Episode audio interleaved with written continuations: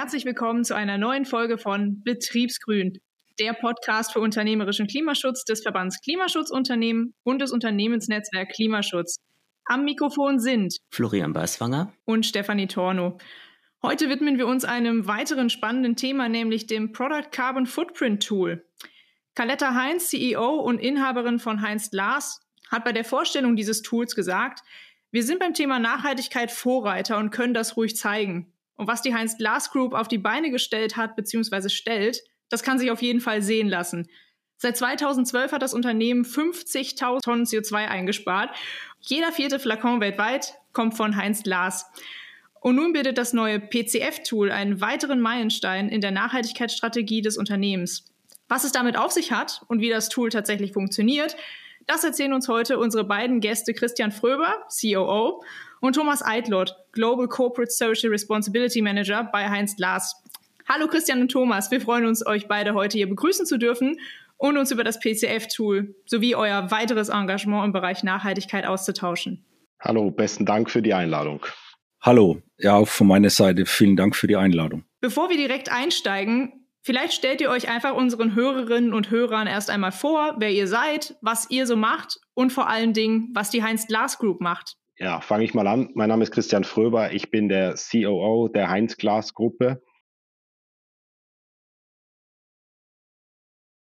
Global für alle betrieblichen Entwicklungs-, Logistik- und Produktionsthemen verantwortlich.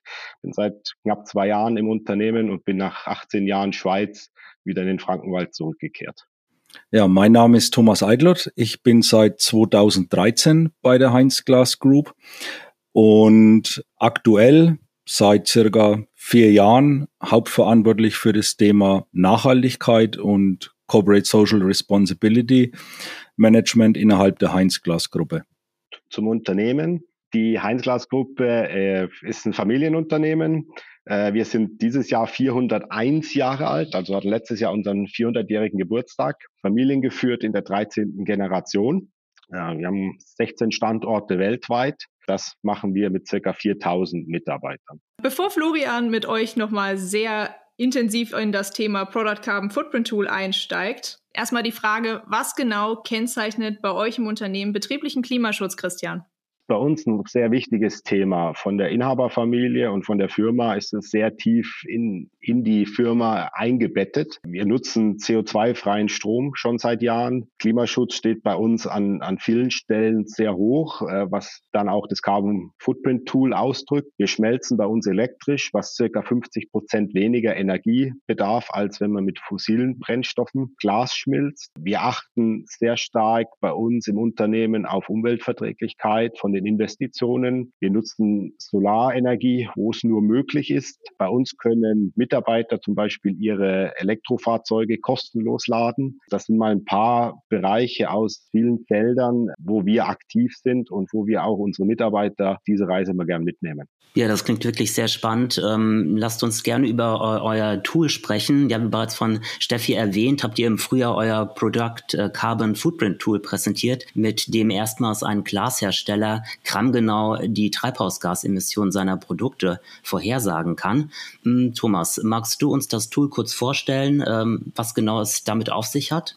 Eigentlich war es nicht das vorrangige Ziel, äh, so ein PCF-Tool zu entwickeln oder, oder an den Start zu bringen. Klar formuliert im Unternehmen war die Bilanzierung der Treibhausgase über alle drei Scopes und das Ganze für die Heinz-Glas-Gruppe, also für alle Standorte weltweit ja, wir haben dann so schrittweise angefangen an den deutschen Standorten, ja, scope-relevanten Bereiche abzugrasen, abzufragen, zu bilanzieren und sind dann schrittweise immer weiter, sagen wir, in dem Spinnennetz der Gruppe an die anderen Standorte zu gehen. Und parallel natürlich ist das Thema auch bei unseren Kunden. CO2, Fußabdruck, Emissionen immer mehr in den Fokus gerückt. Und wir sind schrittweise eigentlich bis zum Schluss, kann man sagen, dann im, im geflutet worden mit Anfragen. Und die große Herausforderung war, dass immer nicht ganz für uns klar war, ja, was wollen Sie denn genau? Wollen Sie jetzt einen spezifischen Fußabdruck? Wollen Sie eine nach DIN-Norm oder wie auch immer? Und es hat dann immer bei jeder Anfrage hat sich das über Wochen hingezogen, bis wir erstmal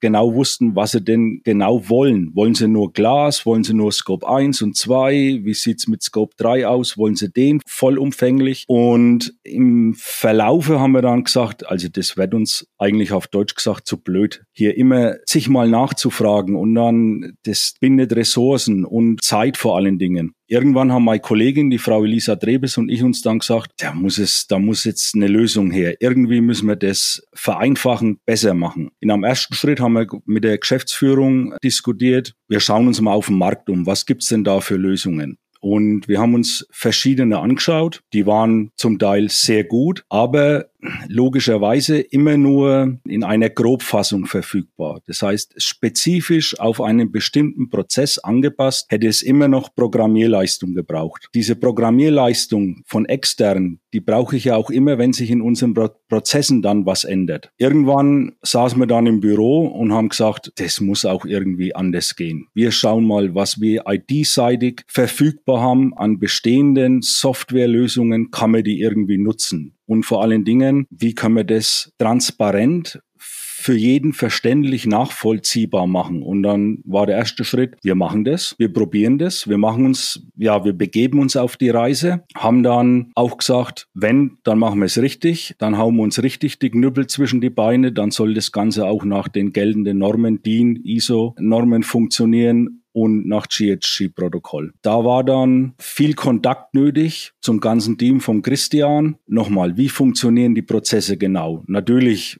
weiß man ja, wie Glasschmelze funktioniert, wie dekoriert wird. Wenn man das dann bilanzieren will, da braucht man dann doch das nötige Fachwissen. Immer wieder der Kontakt, wie gesagt, zum Team vom Christian in die einzelnen Fachbereiche hinein. Wie funktioniert euer Prozess? Wie teilen sich die Rohstoffe auf? Wie ist das mit Energieflüssen? Parallel dazu haben wir mit unserem Verifizierer, dem TÜV Süd aus Regensburg, Kontakt aufgenommen und haben mal die Idee, die wir gehabt haben, vorgestellt und haben gesagt, passt mal auf, wir wollen so ein PCF Tool in-house entwickeln und wenn es möglich ist, das irgendwie validieren, verifizieren, auditieren und dann kam erstmal vom TÜV, ui, da müssen wir erstmal in uns gehen. Und so in einem ersten Schritt war die Ansage, naja, so Verifizierungen und Validierungen für Produkt, Einzelproduktbezogene äh, PCFs, das machen wir. Mit einem Tool, da müssen wir erst selbst mal schauen. Wie geht es? Wie kann das funktionieren? Die zweite Aussage war, ja, aber wir wollen das mit euch machen. Naja, da gab es dann viel Versuch und Irrtum und auch immer wieder Diskussion mit dem Team von Christian. Irgendwo müssen wir auch mal ein bisschen Abgrenzungen setzen. Also wo macht Sinn? Wie vertragen sich die von uns diskutierten Abgrenzungen denn mit den geltenden Regelwerken? Letztes Jahr war es dann soweit. Wir haben den Treibhausgasbericht wie die Jahre zuvor verifizieren lassen. Es zog sich dann über so zwei, drei Monate hin, weil natürlich die, die Prüfqualität da eine ganz andere ist wie beim Treibhausgasbericht. Also wie sind Sachen zugeordnet, in welchem Scope und produktbezogen. Ja, und dann Ende letzten Jahres ist das Ganze gekrönt worden durch eben die. Validierung durch den TÜV. Jetzt habe ich eine Frage zu den Daten. Welche Daten werden denn ähm, zur Ermittlung des Tools in die Berechnung mit aufgenommen? Kannst du da näher kurz drauf eingehen? Alles, was nach die Norm gefordert ist. Mhm. Also Scope 1, die direkten Emissionen im Unternehmen, natürlich runtergebrochen zugeordnet aufs Produkt. Dann Scope 2 energiebezogene und tatsächlich im Scope 3 äh, ja, alles, was die DIN-Norm fordert. Also vom Commuting, Reiseaktivitäten, Rohstoffe, Transporte, alles drin. Ist natürlich eine riesen Datenmenge, die da gehandelt wird. Und letztendlich waren es, sagen wir, bei der Umsetzung des Tools nur zwei Personen. Das waren die Frau Drebes und ich. Die Frau Drebes, die quasi die ja, sagen wir mal, Programmierarbeit geleistet hat und meine Wenigkeit immer so als, als Sparringpartner. Also, ja, Abgrenzungen diskutieren. Was machen wir mit den Daten? Wie machen wir das? Wie teilen wir das auf? Dann hat's funktioniert. Ja, prima. Wie muss man sich das Tool vorstellen? Das ist eine Art Dashboard. Ja, wie genau äh, sieht es aus? Genau, wir haben zentral zugänglich einen begrenzten ja, Mitarbeiterkreis, unseren technischen Projektmanagern äh, auf einer im Intranet zugänglichen Plattform, ist quasi eine Bedienoberfläche. Dort kann ich erstmal allgemeine Angaben machen. um was für ein Projekt geht es, um welche Flasche. Kann auch ein Bild einfügen, damit man das visuell wahrnehmen kann, sofort, um was geht's denn da. Dann kommen verschiedene Abfragepunkte das heißt bezogen aufs Glas, also welcher Standort. Jetzt in der neuesten Version werden wir sogar nach Wannen, unterschiedlichen Wannen an den Standorten äh, unterscheiden können. Dann Glasgewicht, sind PCR, also Post-Consumer Recycled, Scherbenanteile drin? Wie hoch sind diese Anteile? Welche Veredelungsart, welcher Prozess ist bei dem Produkt drauf? Und welcher Standort natürlich? Dann fragen wir noch ab Transport also zum Kunden, welche Transportart. Wir können wählen zwischen Zug, Lkw, Flugzeug, Schiff. Dann noch können wir eine Standardentfernung wählen, das heißt immer von unserem Ausla Auslieferungsort Mitte des Ziellandes oder ganz gezielt wenn die Kilometerentfernung bekannt ist, ja ganz konkret den Anlieferungsort beim Kunden eingeben. Und dann eigentlich, sagen wir mal, innerhalb von fünf Minuten hat man dann PCF-Wert. Nun hat die Entwicklungszeit drei Jahre gedauert. Du hast es gerade angesprochen. Wie seid ihr bezüglich der Entwicklung des Tools vorgegangen? Kannst du da noch mal kurz eingehen? Ja, also wie schon erwähnt, war es jetzt nicht vorrangiges Ziel, überhaupt ein PCF-Tool zu bekommen. Das hat sich einfach ergeben aus den Anforderungen. Wie gesagt, wir haben da mit unserer Geschäftsführung diskutiert. Können wir uns mal auf dem Markt umschauen? Es war auch die Corona-Krise und so weiter. Und dann natürlich der Konflikt in der Ukraine, der Auswirkungen gezeigt hat. Und Geschäftsführung hat aber gesagt, ja, schaut euch mal um, gibt's da was und was kostet es dann? Wie gesagt, wir sind dann eigentlich erstmal intern, die Frau Drebes und ich, zu dem Schluss gekommen, so und so viel Euro ist schon ein bisschen viel. Man muss noch ganz viel Entwicklungsarbeit reinstecken.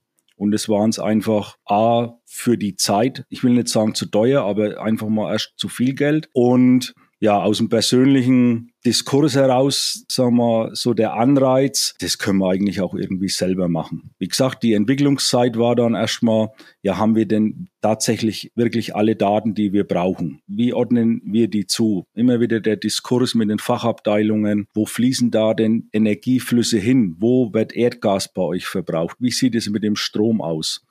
Und Oftmals sind wir dann auch an Punkte gestoßen, dass sagen wir, anlagenbezogene Energieflüsse zum Teil noch nicht erfassbar waren. Das heißt, dann wieder aufs Energiemanagement Christian zugegangen. Da bräuchte man aber doch ein bisschen eine genauere Aufteilung.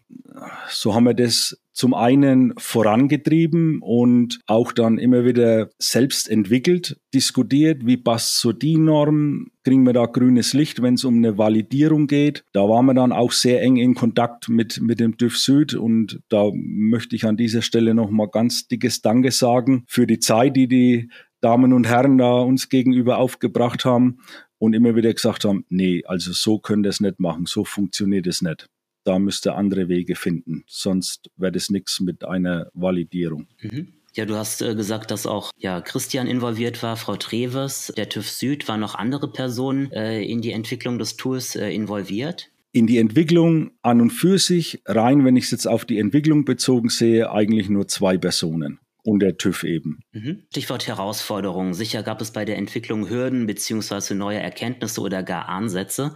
Hm, kannst du auf die Herausforderungen äh, näher eingehen?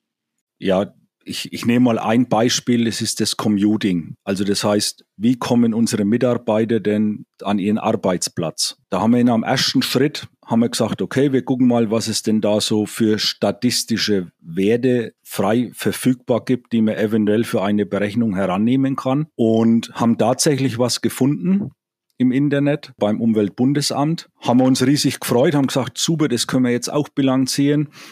Und dann kam der TÜV und hat gesagt, nö, das geht besser, das müsst ihr besser machen. Ja, das war dann so ein Tritt in die Kniekehle und haben dann überlegt, ja, wie können wir das machen? Haben dann mit unserer IT-Abteilung gesprochen, haben gesagt, ja, wie können wir da so ganz einfach irgendwie eine, eine online basierte Umfrage generieren? Dann mussten wir uns auch noch damit beschäftigen. Umfragen, die dann auch, sage ich mal, den ja, statistischen Regelwerken äh, Genüge tun. Das heißt, Erfassungsumfang gewährleisten, um quasi da eine, eine aussagekräftige Aussage nach den Regeln hinzubekommen. Da war dann zum einen überraschend, das war das Positive, die Resonanz, also wie viel haben da mitgemacht. Das war echt super cool. Ja, das nur als mal als Beispiel so eine Herausforderung, mit was man sich dann auch noch konfrontiert sieht, wenn man dann sowas angeht. Vielleicht Überraschungen, die man hat, die wir erlebt haben. Ja, fällt mir jetzt zum Beispiel im Bereich der Rohstoffe was ein, wo man sagt, na ja, vom Gefühl her, dass man am meisten verbraucht, erzeugt auch zwangsläufig am meisten Emissionen. Da haben wir tatsächlich eine, eine Überraschung erlebt. Wir haben einen Rohstoff, da gehen wir im Jahr, das sind also verschwindend gering, das sind ein paar hundert Kilogramm. Da wird schon von Haus aus, sage ich mal, in der Technik eben drauf geachtet, puh, der ist kostenintensiv. Also mit dem müssen wir wirklich so wenig wie möglich, so viel wie nötig äh, einsetzen.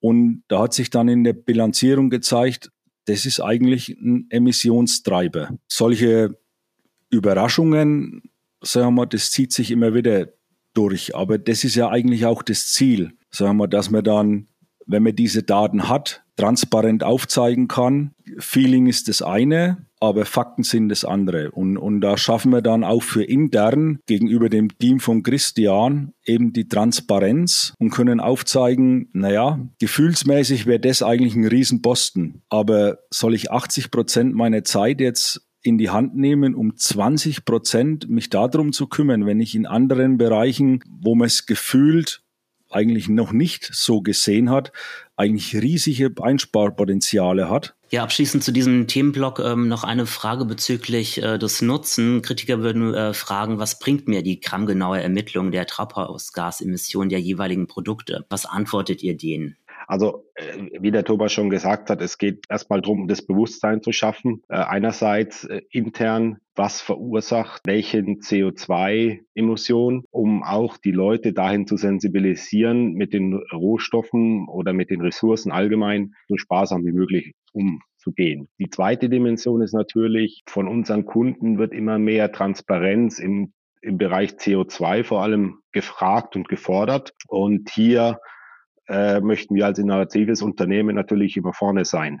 Das heißt, äh, wir schaffen für den Kunden die Transparenz, was seine angefragten Produkte natürlich schon im sehr frühen Stadium an CO2 verursachen würden und können ihn damit auch aufzeigen, einerseits übers Glas selber, über die Glasproduktion, aber andererseits auch über die Dekoration, welchen Einfluss gewisse Entscheidungen auf den CO2-Footprint haben. Viele unserer Unternehmen oder viele unserer Kunden sind börsennotierte Unternehmen und dort wird natürlich die Berichtspflicht im Moment äh, auch stark hochgefahren, so dass diese Unternehmen verpflichtend Nachhaltigkeitsberichte abgeben müssen und daher auch von Haus aus schon sehr stark auf äh, den CO2-Footprint achten. Das geht schon über viele Jahre. Auch das war ja einer der Gründe, warum das Tool dann initiiert wurde dass man sich hier sehr solide aufstellt, auch zertifiziert aufstellt. Das heißt, wir sind wirklich sicher, was wir unseren Kunden dann am Ende auch mitteilen, dass das in der Realität dann auch so umgesetzt wird. Also diese, diese Genauigkeit ist, ist wichtig, natürlich, um dann auch die zertifizierte Zertifizierung so zu erreichen. Ihr habt es jetzt anfangs schon erwähnt, ihr beide. Ähm, euer Unternehmen zählt ja doch zu einer sehr energieintensiven Branche. Vor einem Jahr habt ihr die Alarmstufe Rot ausgerufen angesichts der Energiekrise und auch der horrenden Kosten, die dadurch entstanden sind. Und gemeinsam mit anderen Glaswerken in eurer Region habt ihr auf die schwierige wirtschaftliche Lage aufmerksam gemacht.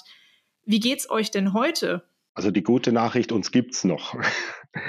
Das klingt vielleicht jetzt ein bisschen trivial, aber äh, wenn man jetzt zurückschaut, wo wir vor einem Jahr standen und mit welchen Risiken oder potenziellen Gefahren wir konfrontiert waren, ist das schon mal eine gute Nachricht. Ähm, es ist eine schwierige Zeit gewesen. Wir mussten einige Entscheidungen treffen, die uns vielleicht nicht leicht gefallen sind.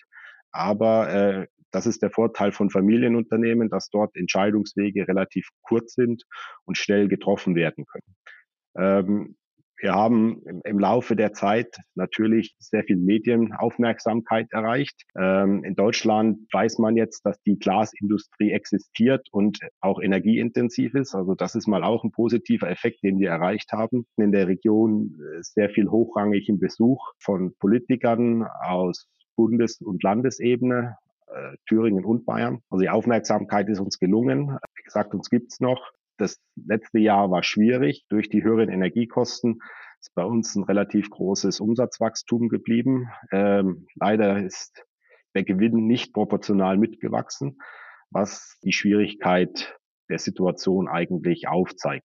Ich würde daran direkt anschließen. Eure Geschäftsführerin Kaletta Heinz hat dazu relativ klar an die Politik appelliert, dass ihr nicht nur eine Bremse für Preise braucht, denn auf dem aktuellen Niveau verharren sie nicht, das hast du ja auch gerade gut beschrieben, sondern ihr bräuchtet eine Reduzierung. Da muss also auch das Land oder unser Land für die Industrie einstehen und uns helfen, so hat sie es so schön formuliert. Heißt das dann im Umkehrschluss, die Energiepreisbremse war zu kurz gedacht von Seiten der Politik? Und was erwartet ihr nach heutigem Stand jetzt halt auch noch von der Politik? Ja, zu kurz gedacht. Es, ist, es trifft es vielleicht nicht ganz richtig. Es, sie wirkt für uns nur sehr, sehr bedingt, also im, im kleinen Umfeld. Das heißt, wir können die gestiegenen Energiekosten durch eine Energiepreisbremse nicht auffangen. Wir bekommen zwar ein bisschen was, aber die Bürokratie und die Regeln, die dazu aufgestellt worden sind, verhindern das, dass, dass wir da wirklich davon groß profitieren. Das ist das eine, was eher hilfreich war. Durch die Aufmerksamkeit haben sich auch unsere Kunden natürlich entschlossen, ähm, dort mitzuziehen und die Energiekosten mitzutragen. Das war ein ganz wichtiges Element. Was wir von der Politik eigentlich äh, erhoffen, ist der Ausbau der erneuerbaren Energien relativ schnell umzusetzen. Das ist eine der, der wichtigen Maßnahmen, die dann auch für uns sehr hilfreich ist, dass wir günstige Energie, vor allem auch in Zukunft günstigen Strom im großen Umfange bekommen. Wir bauen gerade oder wir werden bald anfangen, ein Werk komplett fossilfrei umzubauen. Das ist ein sehr großes Projekt, bedarf aber zukünftig mehr Strom. Und dieser Strom muss erstens im ausreichenden Maße, und zwar 24 Stunden, sieben Tage in der Woche zur Verfügung stehen und auch bezahlbar sein. Also das ist für uns einer der großen Kernpunkte, die wir uns von der Politik erhoffen, dass dieser Umbau der erneuerbaren Energien relativ schnell und unbürokratisch vorwärts geht. Vielleicht da von mir noch eine Anmerkung, wenn man beispielhaft vor ein Windrad, ein, Wind, ein Windrad gebaut hat, dann war der ganze Verwaltungsakt in einem Schnellhefter vorzufinden. Heute, wenn man eins baut, dann hat man Leitsordner voll und das kann nicht sein und das gilt nicht nur für Windräder, das gilt eigentlich für alles. Ich brauche zig Gutachten, ja, okay. Ich frage jeden Stakeholder, auch in Ordnung. Aber da wird einfach zu viel geredet und die Fakten sind seit Jahren bekannt. Also wir wissen seit 1970, und da nehme ich jetzt noch nicht mal die Klimaforscher, sondern ich nehme Daten von ExxonMobil her. Die haben 1970 schon ausgerechnet, was heute Fakt ist.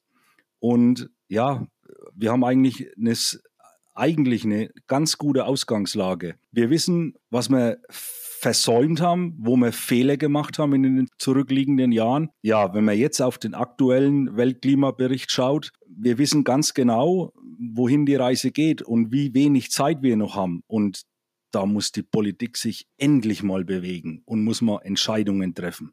Danke für den Einwurf, das ist auf jeden Fall sehr wichtig. Ich würde aber gerne noch mal einen kurzen Abstecher zurück in Richtung Energiekrise machen und einfach noch mal nachhaken, ob euch denn euer Ansatz der nachhaltigen Produktion in diesem Rahmen irgendwie geholfen hat, auch im Vergleich zu ja konventionell agierenden Glaswerken. Habt ihr da irgendwie einen Unterschied gemerkt, dass es euch da ein bisschen besser gegangen ist? Oder hat euch irgendwas anderes primär geholfen? Also ich glaube, da gab es natürlich einen Unterschied, weil ähm, die Energiekosten sind bei, bei fossilen Trägern sowie auch bei Strom mehr oder weniger parallel gestiegen da gab es wenig Unterschiede. Was uns, glaube ich, auszeichnet und was uns eher jetzt in der nahen Zukunft helfen wird, ist, dass wir das Know-how haben, wie man eine fossilfreie Glashütte aufbaut. Das heißt, ähm, in der, in der Firma Heinz Glas ist seit 50 Jahren das Thema Elektroschmelze vom Know-how her bekannt. Da sind wir weit voraus, haben das Know-how und wissen, wie man es anwendet und umsetzt und auch skalieren kann geht ja jetzt hauptsächlich äh, in Zukunft um Skalieren. Da sind wir natürlich weit vorne, was uns jetzt auf den direkten Kostenseiten geholfen hat, waren vielleicht noch ein paar kleine interne Maßnahmen, die wir treffen konnten, um nochmal stärker auf äh, Energiesparen. Das war vor allem der, der große Hebel, Energiesparen hinzuarbeiten, umzusetzen. Je, jeden Cent oder jede Kilowattstunde, die wir nicht verbraucht haben, hat uns geholfen. Das, das war sicher eine Hilfe. Aber dass wir jetzt sagen, weil wir sehr stark äh, schon dekarbonisiert sind, hatten wir jetzt Vorteile, können wir leider so nicht sagen. Es wird natürlich mehr von den Kunden zunehmend honoriert, dass wir schon so weit sind, äh, was die Dekarbonisierung angeht. Du hast mir so ein bisschen sogar die Frage schon vorweggenommen. Ähm, du hast die Kunden angesprochen. Welchen Einfluss hat denn euer Engagement gerade auf die Gewinnung von beispielsweise Kundinnen und Kunden, aber auch Fachkräften, GeschäftspartnerInnen?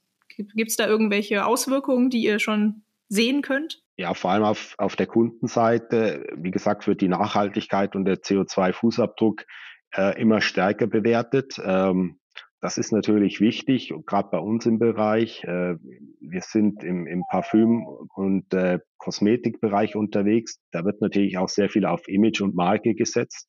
Und hier kann man natürlich mit Nachhaltigkeit schon punkten. Was wir auch, geht jetzt so ein bisschen weg vom, vom äh, Energiethema in Richtung Nachhaltigkeit und Social Responsibility versuchen.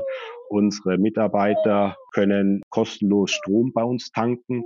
Das heißt, äh, wir versuchen hier auch Motivationen und Anreize zu schaffen, nachhaltige Beförderungsmittel zu nutzen. Viele unserer Werke sind leider nahverkehrstechnisch sehr schlecht angebunden. Da können wir wenig äh, erreichen in dem Bereich. Vielleicht ein Beispiel noch dazu, um bei uns ähm, Ausbildungskräfte zu gewinnen bieten wir Azubi-Mobils an. Das heißt, wir holen unsere Auszubildenden, wenn gewünscht, jeden Morgen zu Hause ab und bringen sie abends wieder zurück. Äh, dazu setzen wir unter anderem auch äh, Elektroautos ein. Also es sind, es sind einige Beispiele, die zeigen, was wir bereits machen und wo wir versuchen auch den, den Nachhaltigkeitsgedanken bei uns im Unternehmen zu etablieren. Wir sind in den Regionen, in denen wir tätig sind, sehr stark in den Gemeinden verwurzelt. Es kommt natürlich teilweise über die äh, sehr lange Zeit, die wir schon an den Standorten sind äh, und versuchen uns da als Firma auch immer wieder einzubringen und äh, Teil der Gemeinde zu werden oder zu sein. Ja, wunderbar. Jetzt habe ich noch eine Frage, die wir jedem unserer Gäste stellen. Äh, habt ihr einen Tipp an Unternehmen, die darüber nachdenken, sich auch auf den Weg Richtung äh, Klimaneutralität äh, zu machen? Ja, ist, der Klassiker ist, man muss anfangen. Also mit kleinen Schritten vorwärts machen und keine Angst haben. Ähm, eines der Totschlagargumente ist natürlich die Kostenseite. Ähm, das, das muss man immer sehr deutlich bewerten. Jedes Unternehmen muss wirtschaftlich äh, auf soliden Beinen stehen und muss wirtschaftlichen Erfolg haben, um weiter existieren zu können. Daher braucht es immer diese Kombination zu sagen, äh, wo macht Sinn, wo bringe ich äh, Vorteile damit in Unternehmen. Damit kann ich mir dann natürlich auch gewisse Sachen leisten, ähm, die mich weiterbringen. Und bei uns ist es gerade im Bereich sehr stark an Investitionen aufgehangen. Das heißt, ich muss erfolgreich sein, wirtschaftlich erfolgreich sein, um weiter investieren zu können, um diesen Umbau auch zu finanzieren. Äh, daher der Rat, äh, man muss sich trauen, man muss mit kleinen Schritten vorwärts gehen. Äh, was ganz wichtig ist, zeigt der, der Thomas auch ganz deutlich, man braucht sehr engagierte Mitarbeiter in dem Bereich, die das äh, Thema annehmen, das Ownership schaffen und dann auch äh, kreativ in die Umsetzung gehen. Das ist ganz wichtig. Ja, herzlichen Dank für diesen Tipp und äh, vielen Dank, lieber Christian, lieber Thomas, für die Beantwortung all unserer Fragen. Äh, es hat uns wirklich sehr viel Spaß gemacht, sich mit euch über das Engagement eures Unternehmens im Bereich äh, Klimaschutz auszutauschen. Vielen Dank, dass ihr heute unsere Gäste wart. Besten Dank für die Zeit. Vielen Dank. Wir machen mit Betriebsgrün nun eine kleine Sommerpause und melden uns Anfang September mit einer neuen Folge zurück. Dann sprechen wir mit der Firma RIN Beton und Natursteine über deren Engagement im Bereich betrieblicher Klimaschutz. Wir würden uns sehr freuen, wenn Sie dann wieder mit dabei sind. Bis dahin eine gute Zeit.